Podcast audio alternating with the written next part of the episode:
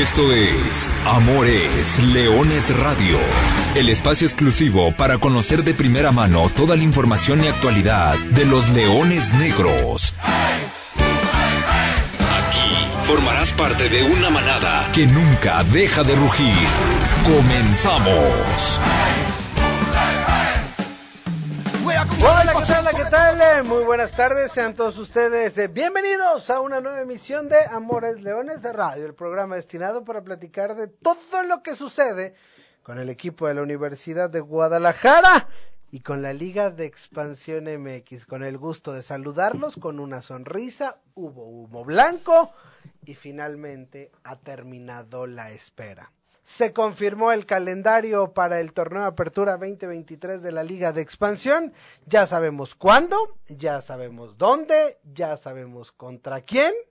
Debutarán los Leones Negros, será el próximo lunes 24 de julio a las 7.05 de la noche en el Estadio Ciudad de los Deportes, enfrentando a los Potros de Hierro del Atlante. Después, el primer partido como local del equipo de la UDG será el domingo y domingo de Leones. Bien, bien el calendario porque son eh, cuatro juegos en domingo, tres juegos en jueves, así que habrá que ir ya marcando las fechas eh, del encuentro como local. Platicaremos en un torneo que para, para Leones Negros estará partido en dos, porque le toca descansar justamente a la mitad del torneo. Ya platicaremos con tiempo, tranquilamente, de cómo, de cómo se jugará esta apertura 2023 y por supuesto cómo se está jugando el cierre de la pretemporada. Los Leones Negros disputaron un par de partidos de, preparación y le estaremos dando los detalles de lo que pasó en el clásico universitario hacía muchos años. Me atrevo a decir que desde el 10 de mayo del 2014, el primer equipo de Universidad de Guadalajara no enfrentaba al primer equipo de la Universidad Autónoma de Guadalajara. En ninguna circunstancia, claro, el segundo equipo, Leones Negros Premier, enfrenta a los Tecos desde hace cinco años, recurrentemente dos veces por año. Pero hablando de los primeros equipos, un clásico universitario, hoy se llevó a cabo en las instalaciones de la Autónoma de Guadalajara, en el Estadio 3 de marzo. Le platicaremos cómo está. El sábado pasado, los Leones Negros jugaron contra el Tapatío en un bastante interesante encuentro entre el campeón de la Liga de Expansión y entre los Leones Negros. Ya estaremos desmenuzando lo que se viene. Y por supuesto, hoy, miércoles 12 de julio, vale también la pena que venga el recordatorio para ustedes, para nosotros y para todo el entorno, porque el próximo viernes los Leones Negros estarán cumpliendo 49 años que disputaron su primer partido en el máximo circuito. Estamos preparando unas eh, sorpresas para la próxima semana para rememorar con protagonistas de ese encuentro de lo que se vivió en la cancha del Estadio Azteca, un partido que terminó empatado a dos goles, pero sobre todo hablando de las dudas que surgen y dándole seguimiento a lo que hablamos la semana pasada. Ahora la nueva duda en el ambiente es el jersey, el nuevo uniforme de los Leones Negros, el que utilizarán para la temporada 2023-2024. Bueno, anote el viernes 14 de julio, día del aniversario número 49, como el día de buenas. Hoy sí, hoy sí andamos de buenas. Con el gusto de saludarlo, Arturo Benavides en este micrófono. Gracias por estar con nosotros. Saludo con mucho gusto al profesor Carlos Alberto Valdés. Carlitos, ¿cómo andas? Buenas tardes. Hola, ¿qué tal, Artur? ¿Cómo estás? Muy buenas tardes. A ti, a toda la gente que nos escucha, a Irlanda, a Brian, aquí en cabina, listos para platicar.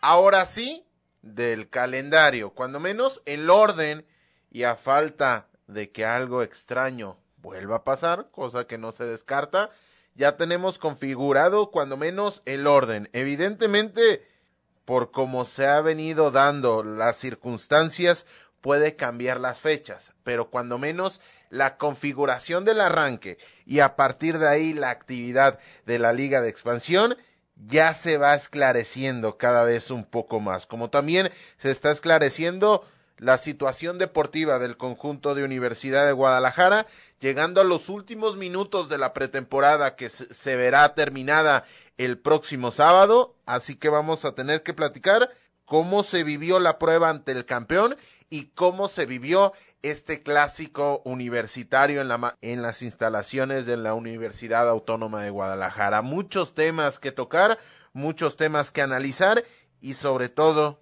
festejando que por fin ya quizá fue el regalo de los Leones Negros en este 49 aniversario. Ya tenemos el calendario, lo cual debimos haber tenido hace un mes, pero dadas las circunstancias, ya hay que celebrar lo poco que nos da la Liga de Expansión. La Apertura 2023 arrancará el próximo viernes 21 con el partido entre Venados de Mérida y los Coyotes de Tlaxcala. Posteriormente habrá dos partidos. En sábado habrá dos partidos en domingo. Uno el lunes, que es el de Leones Negros. Uno más en miércoles. Y al siguiente jueves arranca la jornada 2. ¿Por qué? No sé. Vaya. Ya hay calendario. No, no, no nos quejemos de, de la conformación del mismo. Eh, está extraño, pero bueno, ha estado extraña la liga de expansión desde, desde que nació. Y para los Leones Negros, ¿le parece si arrancamos con, con este primer eh, punto? Ya lo decía yo que prácticamente estará partido a la mitad. Leones Negros descansa en la jornada número 8, es decir, jugará 7 partidos, 4 de local, 3 de visita. Tendrá la semana de descanso justo a la mitad del torneo y posteriormente tendrá 3 de local, 4 de visita para cerrar el, semestre.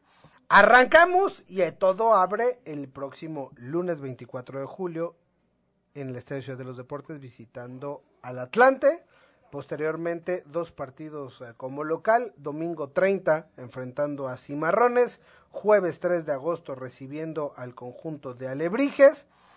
Sábado 9 de la noche. Sábado 12 de agosto hay que visitar el Tepa Gómez. Después viene Venados hay que ir a La Paz y también hay que recibir a Morelia en esta primera parte del torneo.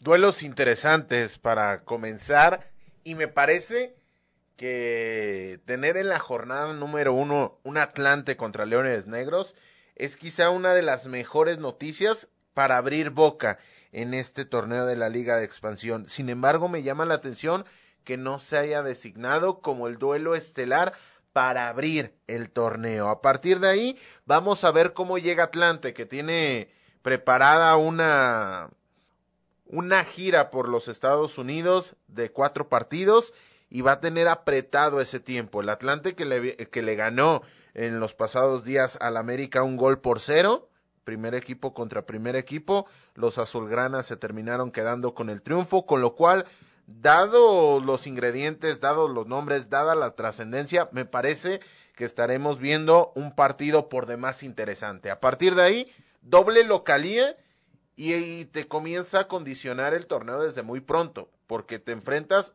a uno de los abocados como favoritos, como lo es el Atlante, y a partir de ahí, dos partidos de manera consecutiva como local. Es decir, si sacas saldo positivo de estos primeros tres enfrentamientos, ya tendrás el viento muy a favor a partir de ahí y haciendo las cuestiones o haciendo las tareas desde el arranque del torneo. Hay que viajar a la Ciudad de México y después no hay que volver a salir hasta finales de agosto, porque las siguientes cuatro jornadas, entendiendo que un partido será de visita en Tepatitlán, que es cuestión de una hora, no hay, no, hay tanto tema, pero eh, ahí está Ahí está la situación, que Leones Negros deberá aprovechar tres partidos en un mes en el Estadio Jalisco y la salida a Tepatitlán, donde, donde también podrías tener cosas interesantes. Abriendo el paréntesis, ya platicaremos sobre todo la próxima semana en la previa del partido contra el Atlante, pero sí, eh, los Potros de Hierro a partir del día de mañana tienen una serie de cuatro partidos, cada tercer día en Estados Unidos, viajes incluidos, juegan el 20 de julio en Madison, Wisconsin, en el norte norte de los Estados Unidos y de ahí tendrían que viajar de regreso, ¿qué te gusta? El 21, estarán llegando a la Ciudad de México por ahí del viernes, sábado, domingo y el lunes hay que jugar una atenuante que pudiera jugar. No sé si a favor, no sé si en contra, pero pudiera y habrá que considerar para el arranque del torneo de los Leones Negros. Después hablábamos de que en la jornada 8 se descansa y ya simplemente para completar el tema del calendario, hablar de los otros siete partidos de la segunda parte. Hoy se ven muy lejanos porque estamos hablando ya a partir de mediados de septiembre. Hay que recibir a Dorados, visitar Ciudad Victoria, recibir a Mineros y viajar a Cancún. Esos partidos con dos días de diferencia. Increíblemente, el domingo primero de octubre, Leones Negros recibe a Mineros y el martes 3 hay que viajar a Cancún. Al cabo está aquí a la vuelta. Después ya no sales, eh, después regresas a Guadalajara para visitar a Tapatío, recibir a Tlaxcala y todo se cierra en el hoy ya medio odiado Estadio Miguel Alemán Valdés de Celaya si tomamos en cuenta lo que pasó el año calendario anterior, o mejor dicho, el torneo anterior, la temporada 2022-2023, inicias con uno de los más fuertes y terminas con el otro más fuerte, con el otro conjunto que fue protagonista en un estadio, en un lugar al cual prefieres ya llegar con la tarea hecha, porque evidentemente queda muy lejos todavía ese enfrentamiento ante los toros del Celaya, pero ya fuiste a jugarte una temporada ahí y no te ha ido muy bien. Ya fuiste a jugar dos liguillas y tampoco te ha terminado por ir de la mejor manera. Con lo cual, interesante la configuración, la distribución.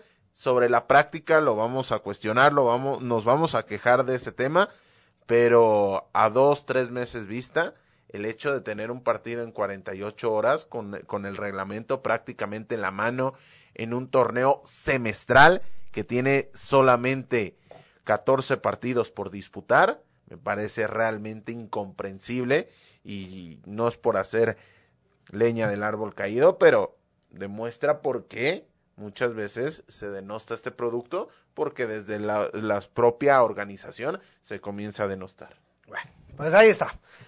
Habemos calendario, ya sabemos cuándo, ya sabemos cómo, ya sabemos dónde y ya sabemos contra quién juegan los Leones Negros en el Apertura 2023. Destacar que no tienen ningún martes a las 5 en el Estadio Jalisco, lo cual es bastante positivo. No lo, no lo dejemos de lado, no hay que, así como nos quejamos en este aspecto, el no tener de momento, de momento, martes a las 5. Bueno, no tenemos ningún partido a las 5 de la tarde.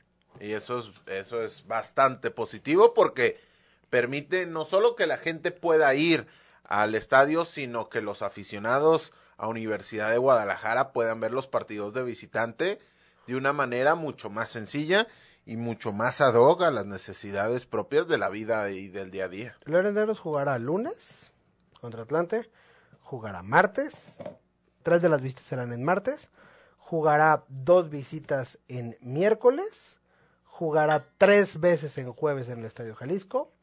Habrá que visitar Tepatitlán en sábado y el resto serán domingos de Leones vespertinos. Tal vez eso, ¿no? No, no hay un domingo de Leones como nos gusta, a las 12 del mediodía.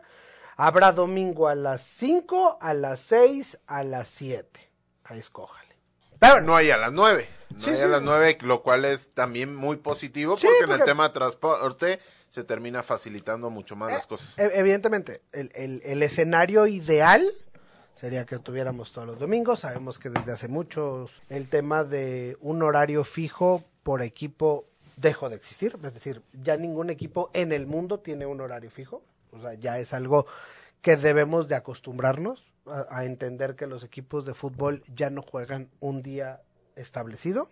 Pero a Leones Negros le tocó el mejor escenario posible. Sí juegos en jueves por la tarde noche y en domingo por la tarde, ¿no? Entonces, bien, hasta esa, dentro de, esa, de ese punto. Última del calendario. Los equipos no deciden los horarios. No diga Leones Negros. Ningún equipo en el fútbol del mundo decide sus partidos como local. Porque luego de repente empiezan a llover las críticas de, uy, ¿cómo escogen ese día? No, no lo escoge la televisora. Las televisoras deciden cuándo, qué, cómo y dónde se juega. Que quede claro el recordatorio torneo tras torneo. Vuelta a la página. Vamos entonces a platicar de la pretemporada melenuda, profe, porque los Leones Negros siguen avanzando, siguen entrenando, obviamente, siguen sumaron dos partidos de pretemporada más y sumaron una cantidad importante de anotaciones. 11 para ser exactos a favor, 6 en contra, 17 goles en los últimos dos partidos de Universidad de Guadalajara. Y si te parece, arrancamos platicando de lo que se vivió el sábado pasado en la cancha del Club La Primavera, cuando los Leones Negros se enfrentaron al campeón de campeones de la Liga de Expansión, el Tapatío. Sí, duelo muy interesante el que pudimos disfrutar en las instalaciones de la primavera el pasado sábado. Primero, hablar de la cantidad de goles, si es momento de festivales de música, parece que en Leones Negros es tiempo de festivales de goles. Y eso se ha terminado dando en dos contextos muy diferentes, porque primero, el pasado sábado, enfrentando a Tapatío, te mediste a la prueba más interesante, dejando atrás lo de Atlas, que ya habíamos hablado de la disparidad en cuanto al momento de los equipos, dejando de lado ese compromiso, ni contra La Paz, ni contra Cimarrones, ni contra Tecos, se ha terminado exigiendo tanto a Universidad de Guadalajara ante un contexto y ante un entorno real a lo que vas a terminar enfrentando. Y ante un tapatío que también hay que decirlo, mezcló a sus jugadores, es decir, mezcló titulares, suplentes, jóvenes, refuerzos. No tiene jugadores que ha llamado al primer equipo, no tenía cuatro jugadores que estaban en Juegos Centroamericanos, entonces fue un mix el que utilizó Tapatío, ¿no? Entendiendo que se jugaron cuatro tiempos de 30 minutos. Sí, se distribuyó de esta manera.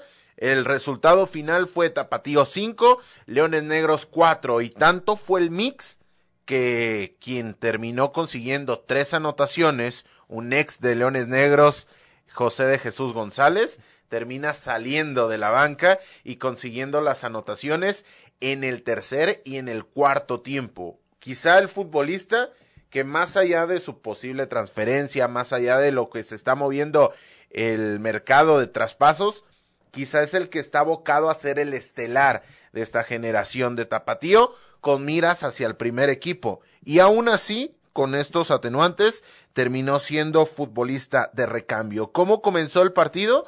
Comenzó con dos oportunidades a favor de Leones Negros, un poste de Exxon Torres que está dejando cuestiones muy interesantes desde lo asociativo, quizá en cuanto a lo resolutivo, no tanto y sobre todo haciendo la comparación con Exxon Rivera, a quien ya llegaremos en unos instantes. Pero ¿Qué es lo importante de este partido? ¿Qué es lo trascendente? Que el gol en contra, con el cual te vas al primer descanso cayendo un gol por cero, termina cayendo después de una secuencia en la cual tienes la posibilidad a favor, terminas perdiendo el balón y en el contraataque te tomas mal parado y es cuando cae el cero goles por uno. ¿Y por qué es importante?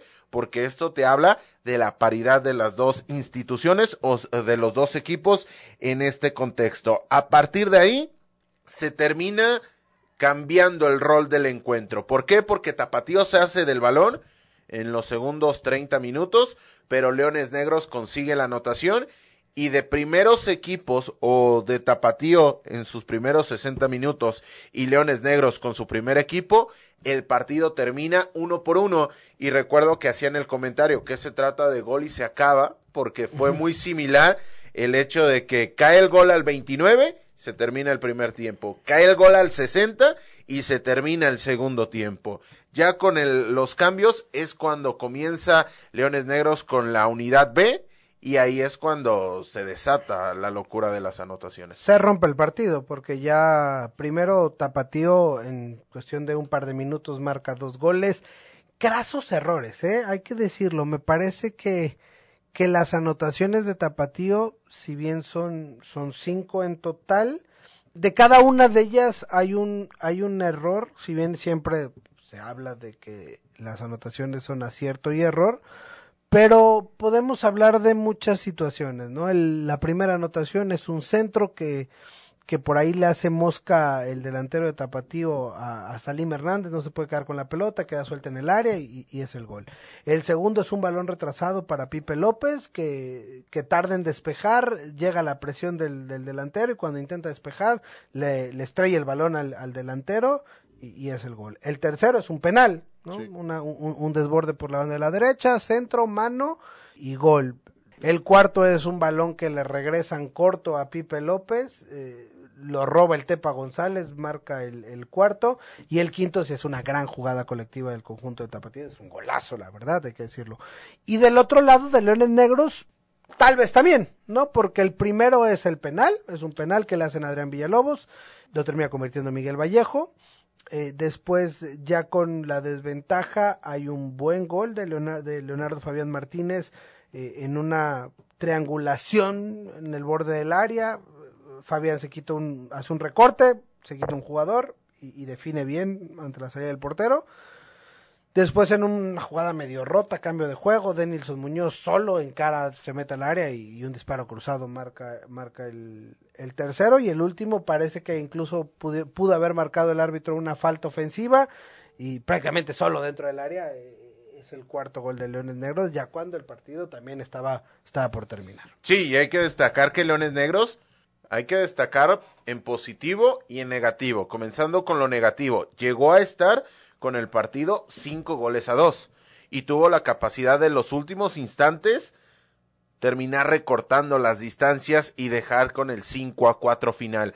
Pero repito e insisto, me parece que fue un ejercicio muy interesante porque la versión de La Paz dista mucho de un equipo que vaya a ser competitivo, cuando menos si no cambia la inercia y si no cambia puntos en específico. Hay que tener en cuenta que tienen un viaje entre medias y que juegan en calidad de visitante, tratando de defender un poco al conjunto paseño, pero fue una versión un tanto deslucida. Cimarrones, más de lo mismo, un Cimarrones que, que buscó rejuvenecer el proyecto, terminar potenciando sus futbolistas de Liga Premier, mandándolos hacia los primer, hacia el primer equipo, sí tiene a Acuña, sí tiene jugadores como Diego Jiménez reconocibles, pero no es ese, no es ese cimarrones que tenía cuatro o cinco opciones en ofensiva bastante importantes. Y aquí sí Tapatío termina presentando prácticamente, salvo quizá García, que en este caso el cambio de Rangel, el tal Rangel que terminó teniendo participación por García, me parece que Tapatío termina ganando.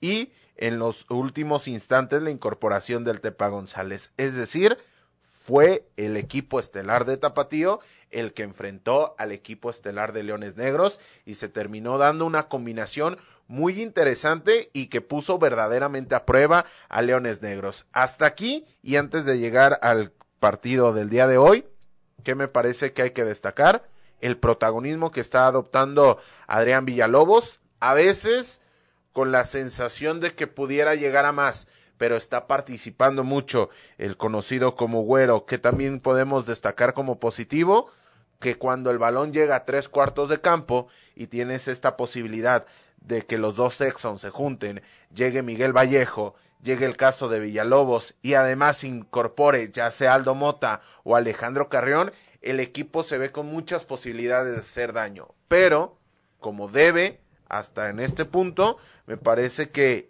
esa capacidad de acarrear el balón sin llegar a ser una conducción o sin llegar a ser un balón largo. Y eso es en lo que tiene que trabajar el conjunto de Leones Negros, ese traslado del esférico entre la zona 1, el primer tercio de la cancha, y la zona 2, me parece que el llevar el balón de una manera mucho más estructurada tendrá que ser una de las áreas de oportunidad más interesantes para el cuadro de Luis Alfonso Sosa.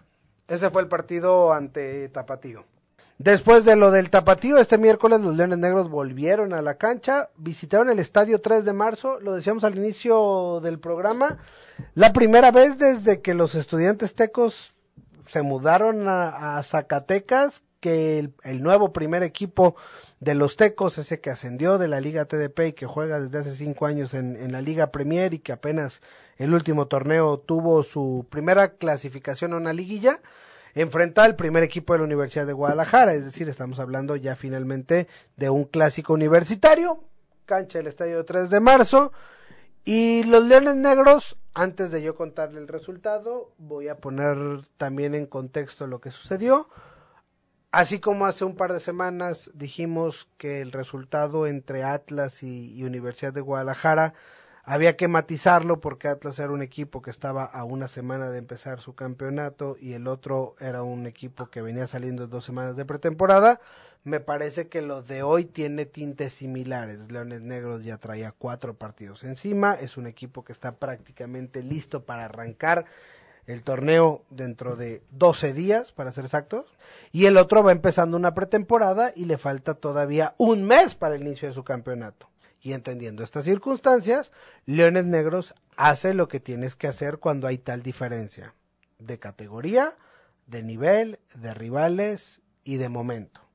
Y Universidad de Guadalajara termina pasando por encima con el primero y con el segundo equipo, siete goles por uno en el acumulado. Sí, sí, tendríamos que todavía matizar un poco más. El conjunto emplumado dejó ir a la gran mayoría de sus futbolistas que lo terminaron llevando a su primera clasificación en la Liga Premier. Y por si fuera poco, también mencionar el hecho de que el conjunto de los tecos todavía ni siquiera tiene calendario, todavía ni siquiera tiene ese tipo de claridad y esto conlleva a que muchas veces futbolistas que no se terminen cerrando en divisiones superiores, hablando de la liga de expansión, pudieran llegar a caer a la Liga Premier. Es decir, está lejos todavía el equipo dirigido por Jorge Hernández de cerrar por completo lo que conlleva su participación dentro de su torneo. Pero a partir de ahí, Leones Negros hace la tarea. ¿Por qué? Porque antes de los primeros 40 segundos ya había tenido la primera llegada y a los cuatro minutos ya se había quedado muy cerca de la primera anotación. En este caso, obra de Adrián Villalobos. La primera anotación, ahora sí llegó al minuto 7, obra del propio Adrián Villalobos. Pero a partir de ahí, y hicimos el recuento, tenemos apuntes que favorecen a Leones Negros de manera ofensiva. 1, 2, 3, 4, 5, 6, 7, 8, 9, 10, 11, 12 y hasta el minuto 42, es decir, al minuto 12 del segundo tiempo, no tenemos una sola aproximación de Tecos. Que quede claro ahí o que quede de manifiesto con este comentario, mejor dicho, la diferencia que hay entre los dos equipos o la diferencia que se plasmó esta mañana de miércoles en el estadio 3 de marzo. Tecos consigue la primera y única anotación del encuentro a su favor al minuto 42 y a partir de ahí se comenzó a hacer mucho más ríspido el encuentro. Se terminó viendo un Leones Negros un tanto sobrepasado en cuanto al entorno y ante la necesidad de seguir haciendo anotaciones. Y cuando era mejor Tecos, cuando estuvo cerca de poner el tres goles a dos, buena tajada de Salim Hernández, termina conllevando un tiro de esquina, ese tiro de esquina es descolgado por Salim, Salim habilita a Jesús Enestrosa y cae el cuatro goles por uno, que terminó por calmar mucho más las, las aguas. Es decir, en resumen, en el primer tiempo, Leones Negros gana 0 a 2. En el segundo tiempo, Leones Negros gana 1 a 2. En el tercero, 0 a 2. Y en el último, 1 por 0. Entonces, de ahí se termina configurando el 7 goles por 1. Autores de los goles, el Güero Villalobos, doble remate de Exxon Rivera, que hay que tener en cuenta y lo mencionaba en el partido contra Tapatío hay que tener en cuenta que lo de Exxon quizá el día de hoy no fue desde lo asociativo, pero sí desde lo resolutivo, se ha convertido en un futbolista importante. También anotaron Denilson Muñoz, una buena noticia que tenga continuidad el futbolista juvenil, y también lo hizo Fabián Martínez, y quien se estrenó fue Ignacio Muñoz, recién llegado a la institución melenuda. Siete goles por uno, y con esto, si hacemos el recuento, la Universidad de Guadalajara ha marcado 16 goles en esta pretemporada melenuda en eh, cinco partidos, entendiendo que son tiempos de cuatro, o sea, son partidos que están disputando a cuatro tiempos y ha recibido en cambio 11 goles, es decir, muchas anotaciones. Esperemos que eso se traslade en la parte ofensiva del torneo y que en la parte defensiva se ajuste lo que se tenga que ajustar para que no se reciban tantos en cuanto a los goleadores. Edson Rivera con 5, Leonardo Fabián Martínez con 5. Será interesante ver cómo va avanzando esta situación de cara ya al arranque y a la conformación. Parece parece que el profesor Luis Alfonso Sosa tiene ya armado el, el once que, que va a arrancar el torneo. Todavía no está del todo cerrado el, el, plantel, aparentemente aún todavía hay posibilidades. De hecho, todavía hay mucho tiempo para que pueda llegar algún jugador, porque así lo establecen eh, los reglamentos. Pero por lo que hoy se ve, profe, ahí están los Leones Negros. Sí, sí, sí. Y el comentario que hace unos instantes hice referente a Tecos, también atañe a Leones Negros en este tema. ¿Por qué? Porque muchos futbolistas quizá todavía están con la vela prendida de primera división. Y si no se terminan arreglando con el máximo circuito, hablando de México, hablando de Centroamérica o inclusive Sudamérica, pueden voltear a ver a la liga de expansión. Y no es que estés esperando a los descartes, sino que así funciona el mercado, con lo cual la configuración de Leones Negros todavía no es definitiva dentro de estos futbolistas de la unidad B, me parece que quienes están levantando la mano es evidentemente Fabián Martínez, que es el goleador junto con Exxon Rivera, Denilson Muñoz, en el mismo escalafón que, que jugadores como Jairo González, Exxon Said Jaramillo, me parece que son los que levantan la mano pidiendo oportunidad y diciendo, quizá no estoy partiendo como titular, pero yo puedo llegar a ser una opción bastante interesante de recambio y configurando ese famoso 16 que hoy termina configurando los futbolistas que pueden participar en un partido. El próximo sábado los Leones Negros juegan su último partido de preparación, será en las canchas del Club La Primavera, enfrentando a los salteños de Tepatitlán. El último y nos vamos. Nos vamos a la apertura 2023 que ya estará la próxima semana arrancando en tiempo y forma. Para cerrar, profe, los Leones Negros. Aquí ya la pregunta solamente es, ¿los Leones Negros están listos para la apertura 2023 o sientes que todavía falta algo? Me parece que en cuanto al rodado del equipo, Leones Negros está listo. Hará falta un par de incorporaciones, me parece que es importante para potenciar las capacidades colectivas que puedes llegar a tener pero si lo comparamos con lo visto y, siempre con las reservas de lo que se termina viendo en la pretemporada, que es un contexto completamente diferente a lo que vas a afrontar, me parece que Leones Negros está para competir y con ello me quiero decir, Leones Negros está muy cerca de llegar a su máxima a su máximo potencial del cual puedes resurgir de una pretemporada veremos cómo cierran y ya también veremos. El tiempo nos resolverá cómo le irá a estos Leones Negros en la Apertura 2023. Antes de despedir el programa, prácticamente se nos ha acabado el tiempo. Recordar, próximo viernes, 49 años del debut de los Leones Negros en el máximo circuito. La próxima semana estaremos platicando largo y tendido seguramente de eso y de las sorpresas que ha preparado la institución alrededor de justamente este, este aniversario. Habrá que esperar y el próximo, el próximo miércoles ya estaremos platicando sobre todo y recordando lo que fue ese debut de en ese entonces todavía los Leones de la Universidad de Guadalajara y haremos algún recuento y algún repaso de lo que fue ese primer año, esos primeros años en el máximo circuito y por qué se convirtieron en los Leones Negros y por supuesto en el equipo que nació grande. Sí, habrá que echar un clavado a la hemeroteca para poder platicar largo y tendido del contexto que se vivió hace 49 años y cómo se ha modificado no solo la institución, sino el propio fútbol de cara a lo que puede presentar toda esta historia de Leones Negros en el máximo circuito en la Liga de Plata, pero unos colores, un escudo, una institución bastante representativa, cuando menos en el occidente de nuestro país. Y ojalá pronto se vuelva a tener la oportunidad de competir, de tener las posibilidades simplemente de competir, para volver y recuperar ese lugar al cual llegó e irrumpió hace 49 años y el cual espera volver a regresar. Imagínate lo que pudiera hacer celebrar el 50 aniversario de regreso en el máximo circuito. No sé, Tal vez estamos soñando y soñando muy lejos. Uno nunca sabe. Profesor Carlos Alberto Valdés, gracias.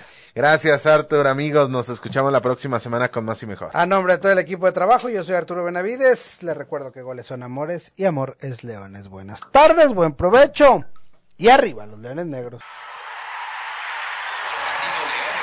Hasta aquí llegamos. Gracias por ser parte de esta manada que nunca deja de rugir. Los esperamos el próximo miércoles en Amores Leones Radio.